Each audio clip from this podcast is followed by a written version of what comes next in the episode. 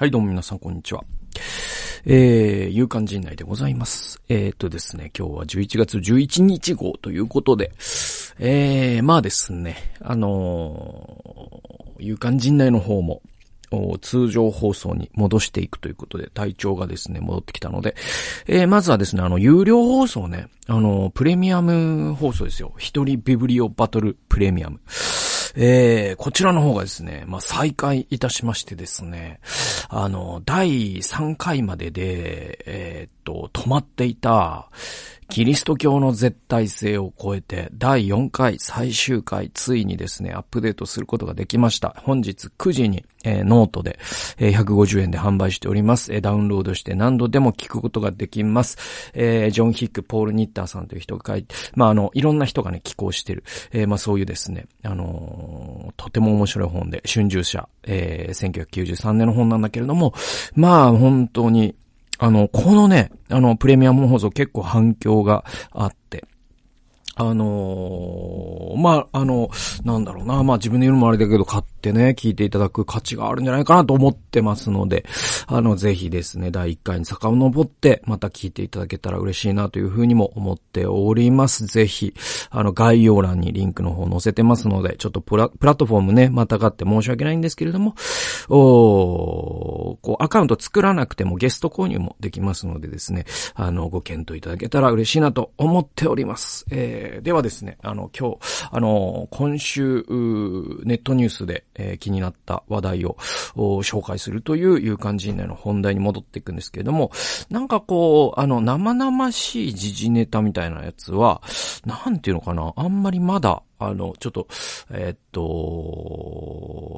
まあ、打つの時はさ、やっぱそういうの、本当にこう、そういうものをシャットアウトしていかないと、自分だけが世の中に取り残されてるみたいになっていくから、あれなんで、あの話してこなかったし、話す、あれもなかったね。まあ今なら別に話せるんだけど、いろいろね、あのマイナンバーカードとかもちょっとすげえことになってんなとかあるけど、あの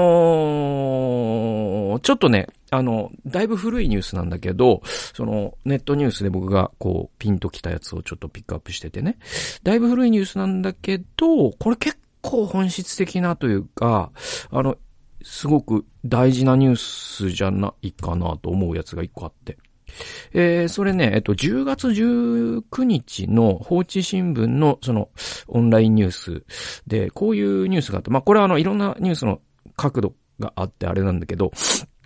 あのね、安住紳一郎アナ、えー、携帯電話番号の登録義務化のヤフコメに強く非難されているときは読めなかったっていう、まあ、あのニュースで。まあ、要は、ポイントは何かというと、そのヤフコメっ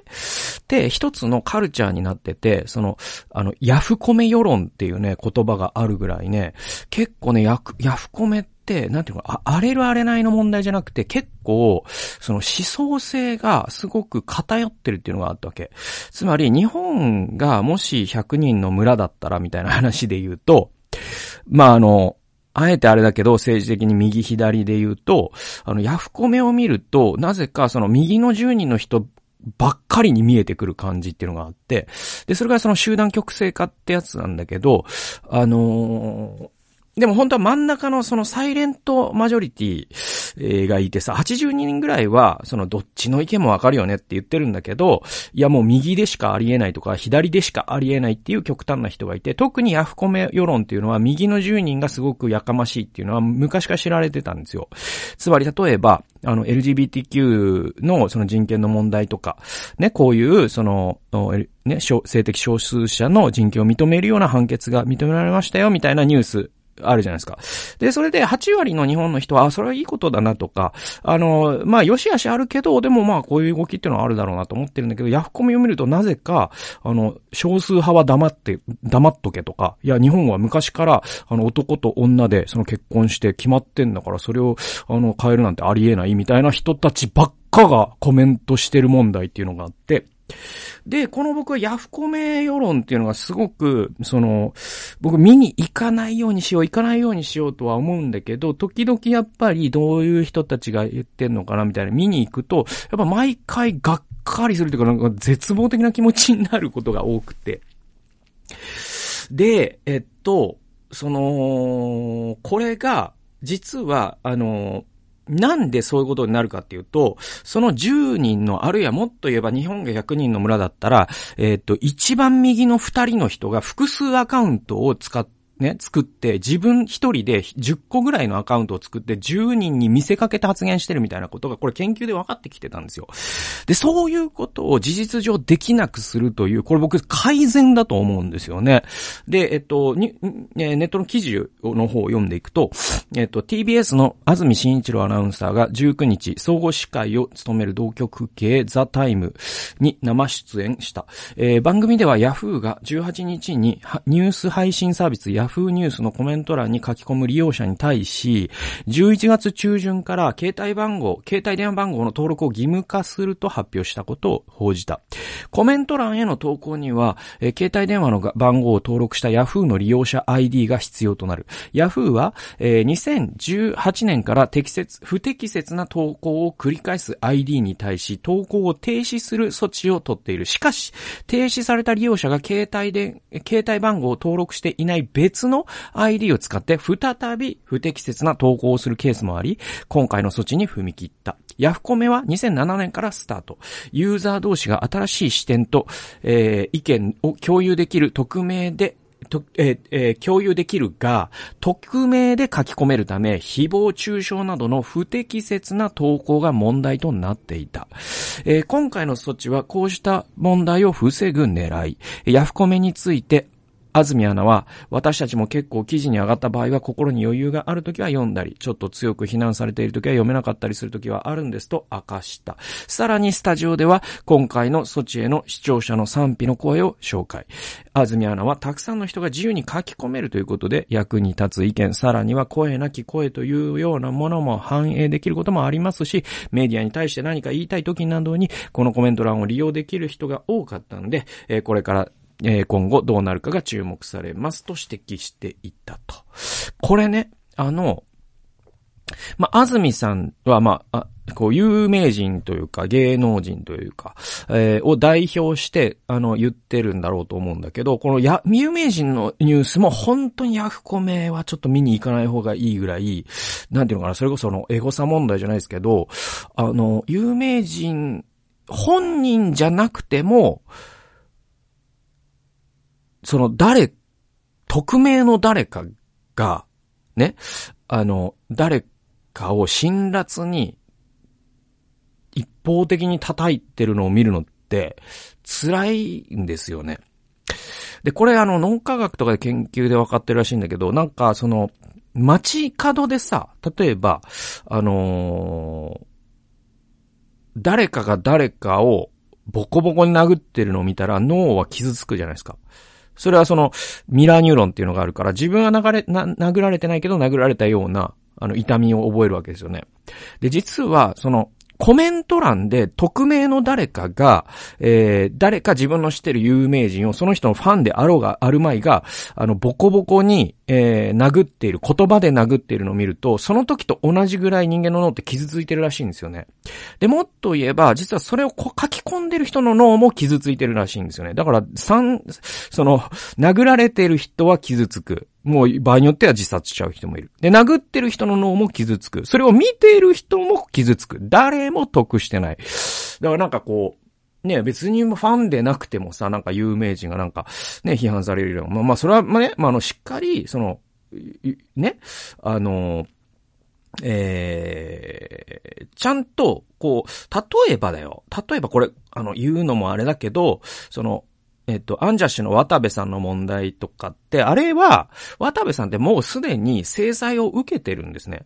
で、えっと、っていうのは、売れなくなることで、っていうか、仕事なくなったんだから。で、えっと、で、僕は渡部さんを擁護するつもりは全くないんですよ。で、渡部さんはなぜ、えっと、どういう形で制裁を受けたかというと、あの、で、渡部さんはもう、せ、ね、あの、みそぎが済んだんだから出してやれとか、いつまでも叩くのはおかしいとか、いやいや、女性の不倫をね、した人はもうテレビに出てるのになんであいつだけダメなんだみたいな、そういう論には僕は組みしないんですよ。渡部さん問題に関して言えば。で、渡部さんがなぜ売れないかって僕はわかるんですよ。で、それ売れないっていうか、その、もう、浮上できないかってわかるんですよ。で、それは、あのね、人間って、あの要は芸能人というか、その、我々がテレビを見たりするのって、日々ね、仕事で疲れてて、ストレスを抱えた人がちょっと笑いたい、ちょっと息抜きをしたいっていうことでテレビ見るじゃないですか。で、そこに、あのね、やっぱりこの言葉をあえて言うと、クズが映ってると、えっと、嫌な気分になるんですよ。で、渡部さんは、渡部さん自身のその個人的な葛藤とかは僕は渡部さんじゃないからわからない。わからないけど、彼のしたことは多分本当にクズだったんです。それは奥さん、えー、がいた、いないに関わらずというか、奥さんがいたのにっていうとか大きかったですよ。そして奥さんが有名人だったのも大きかった。だけど、彼がしたことって女性を物として扱いましたよね。で、その、ちょっと仕事と仕事の間間に、ちょっとや、やれるやつに声かけて、で、トイレでやって、みたいな。で、ういーす、みたいな。なんか、それがバレちゃったことって結構大きくて、で、実はバレてないけど、そんなことをしている今我々が応援している好感度の高いタレントがいるかもしれない。で、それに関しては僕はもう知らん。で、いつかお天道様が見てて、それこそね。あの、それが明るみに出た時はそれなりに制裁を受けるんでしょう。だけど、やっぱり彼がクズ、彼の行動がね、彼自身の存在がクズかどうかは知らん。で、彼と、ね、若い頃から一緒に戦ってきたクリームの上田さんとかさ、仲良かったから、彼にメールしてとか、あの、あの本に書いてたりするけど、で、彼の近い、僕は彼の友人ではないから、彼の素晴らしいとこもあるんだよっていうことまではわからないんだけど、だけど彼がその女性に対してしたことに関しては僕が渡部さんの友人だったとしてもそれはクズだよって思うよ。うん。で、それが世間にバレてしまった以上、世間はやっぱり疲れてテレビ見るときにクズをやっぱり見たくないから、えー、だから売れなくなったんです。つまり彼に、あの、プロデューサーとかがね、あの、昔お世話になったから、つって、また仕事しないって言って言っても、やっぱテレビに出た瞬間、世間の人はうわってなっちゃう。それは、その疲れてるのに、ね、女を、その、どう、ね、物のように扱った人間見たくないよっていうのがあって、その、それはもう彼が、その、因果応報じゃないですけど、彼が自分がしたことの報いをもう100%受けてる。それで制裁は済んでるんですよ。で、こっからが問題で、それに対して、その、未だにヤフコメで渡部さんっていういうのがなんかヤフーニュースになるたびに、もう本当に、もうあの、どこに需要あるんとか、もうあのあ、こいつには本当に消えてほしいし、地獄に落ちてほしいみたいな、えー、ね、そういう、もうなんか濡れた犬を叩くじゃないですけど、韓国の言葉でね。なんかそういう罵倒を浴びせるっていうのは僕は、その、えっと、やったこと以上の制裁だと思うんですよ。で、その、実会でね、あの、目には目をってね、あれね、あの、すごく、あの、残酷な、あれ、立法だと我ね、思うかもしれない。ね。目を潰された人は目を潰せ。で、あれ違うんですよ。あれ実は当時の、えっ、と、例えば古代オリエントの、えー、イスラエル以外の諸国の法律を読むと、えっ、と、無限報酬、なんていうの、無限報復っていうか、目を潰されたら相手殺してもいいぐらいの、その、報復にリミットがかかってないんですよ。だけど、あの、実会っていうのは、その報復にリミッターをかけたっていう意味で、哀れみ深い法律なんですよ、実は。で、それで言うと、渡部さんってもう目、目潰されてるから、その、右目なのか左目ももう両目なのか知らんけど、もう渡部さんもう目潰されてんだから、もうこのね、仕事がなくなったということで。だから、それに対しても手までも切って、足までも切って腹渡ほじくってみたいなことをネット上でされてるのをやっぱ見ると僕は悲しい気持ちになる。それは、あの何度も言うけど渡部さんのしたことを擁護するという意味ではなくね。で、でね、あのー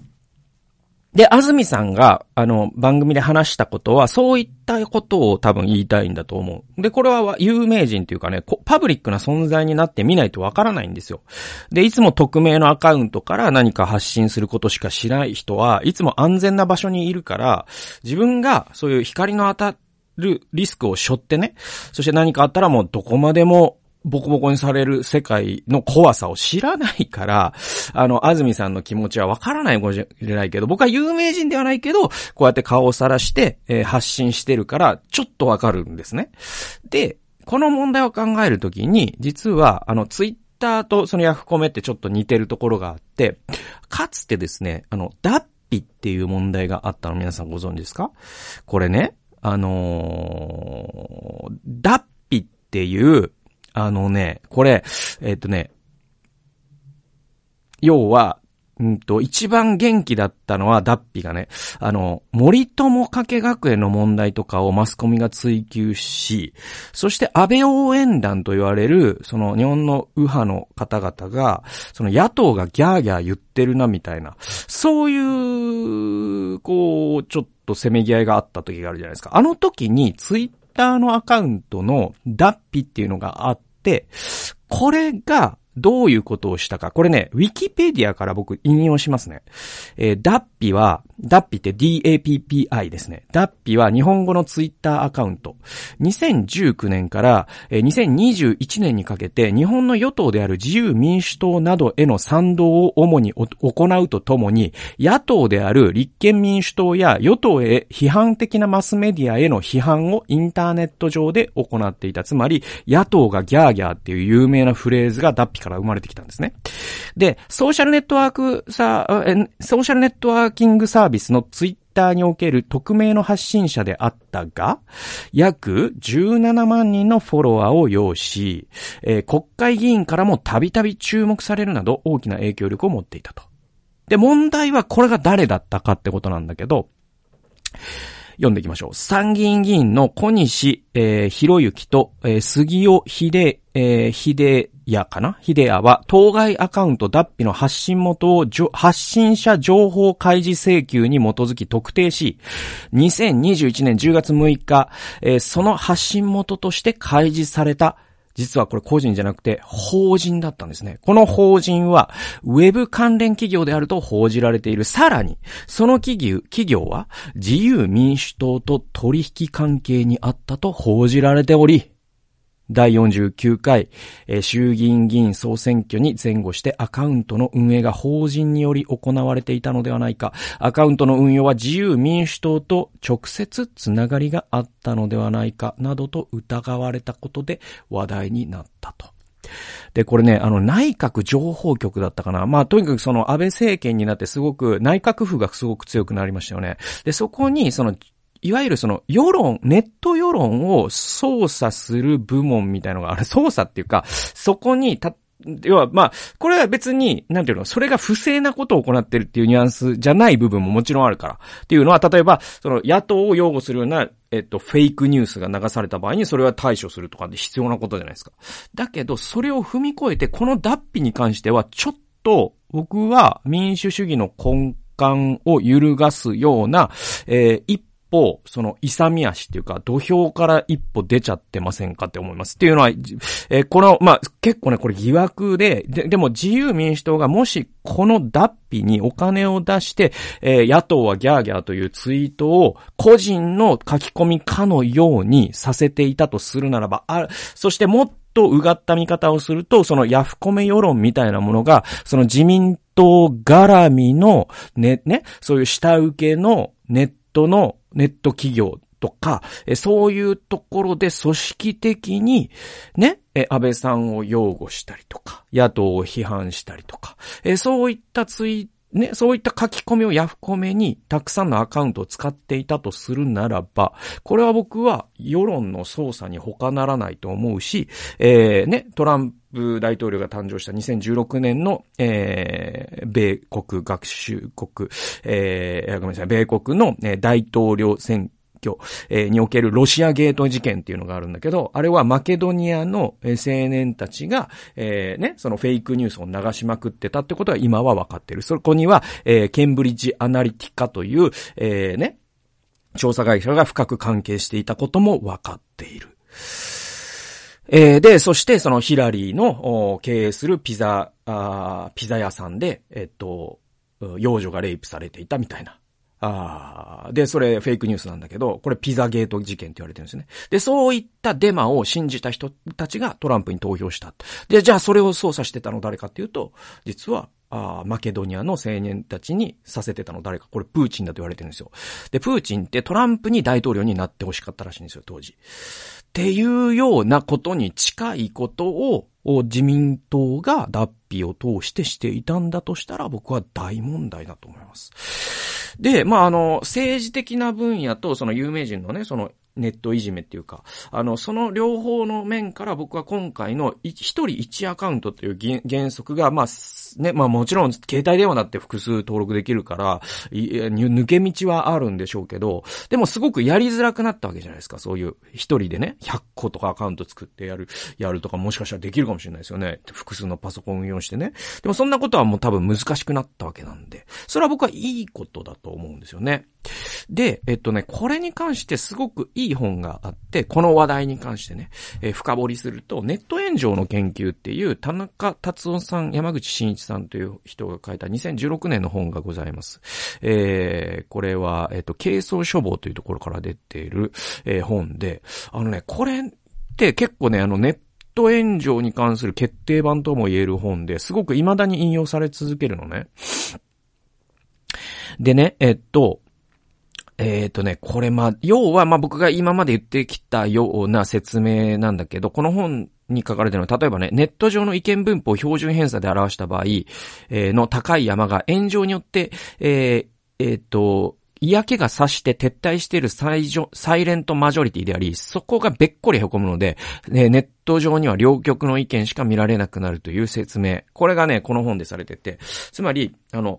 例えばさ、街行く人1000人にこの件に関してどう思いますかって言ったら、右から左までだと必ず標準偏差って言って、あの、要は富士山みたいな形になるんですよね。だからすごく極端な意見、つまりもう自民党なんてこの世からいなくなればいいっていう人と、自民党以外政権はい、ね、政党はいらないっていう人。この人たちって、あの、右と左の1%なわけじゃないですか。ね。えー、で、えー、大体一番高い山の人、つまり1000人のうち、えー、300人ぐらいとか400人ぐらいが答えるのは、まあ、どっちも大事だよね、みたいなことなんですよ。ところが、えー、ネット上で、その、えー、で、浮上してくる意見って、この、両サイドの、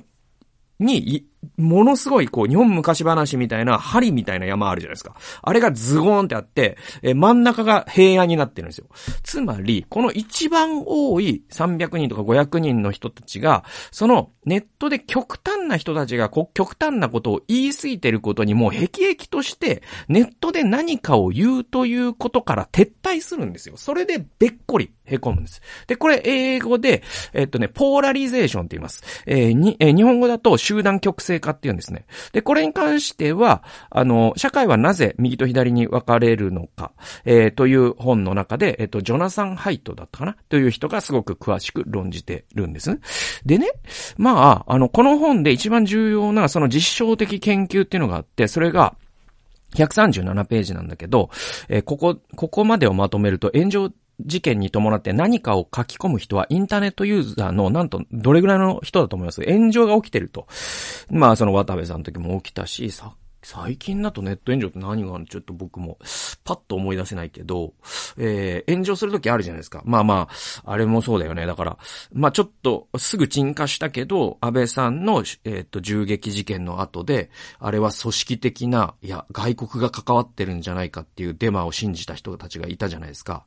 ね。で、あれって炎上なんですよね。で、じゃあ、あれって、どれぐらいの人が盛り上がってるかというと、だいたい0.5%なんですって。すべてのネットユーザーのうち。つまり200人に1人。だから2万人のネット、ユーザーが、あいたら、あだいたいどれぐらいになるの ?100 人でいいのか ?100 人になりますよね。はい。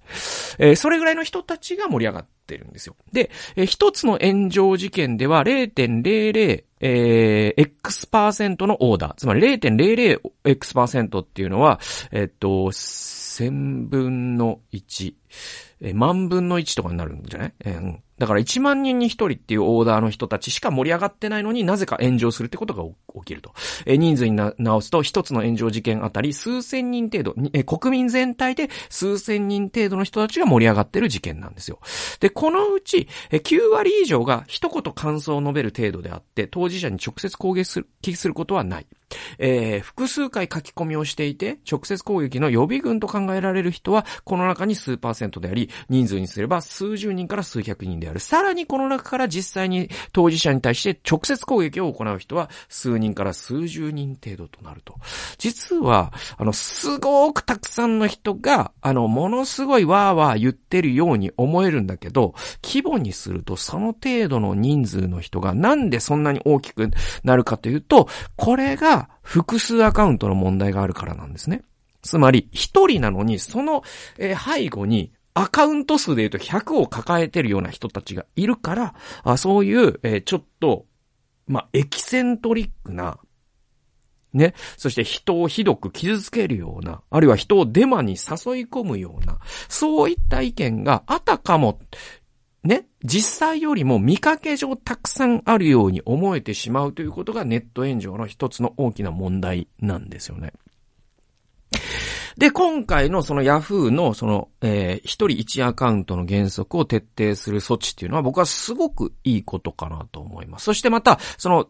えっ、ー、と、実は今もこれ匿名匿名って言うけど、あの、情報開示請求とか、あと IP アドレスとかによって、えっ、ー、と、死ねみたいなツイートしたら、普通に警察が家にやってきますからね。はい。だから、あのー、全然匿名じゃないということを知らない人があまりにも多いんだけど、でもその、電話番号をタグ付けすることで、さらに、その責任を持って、人に何かを言うときは、それを僕は面と向かって言える言葉しか言っちゃいけないと思うんですよ。僕はネット上であっても。それが僕はネットの中における、えー、人間の、なんていうかマナーだと思うんだよね。で、それがわからない人が本当に多いから、僕はこういった動きっていうのは人類がネットというものを使いこなしていく上ですごく大きな大事な動きなのかなというふうに思っております。ということで、今日は一つだけのニュースを紹介しました。えー、ということで、また来週の自由漢陣内でお会いしましょう。えー、プレミアム放送の方もよろしくお願いします。さようなら。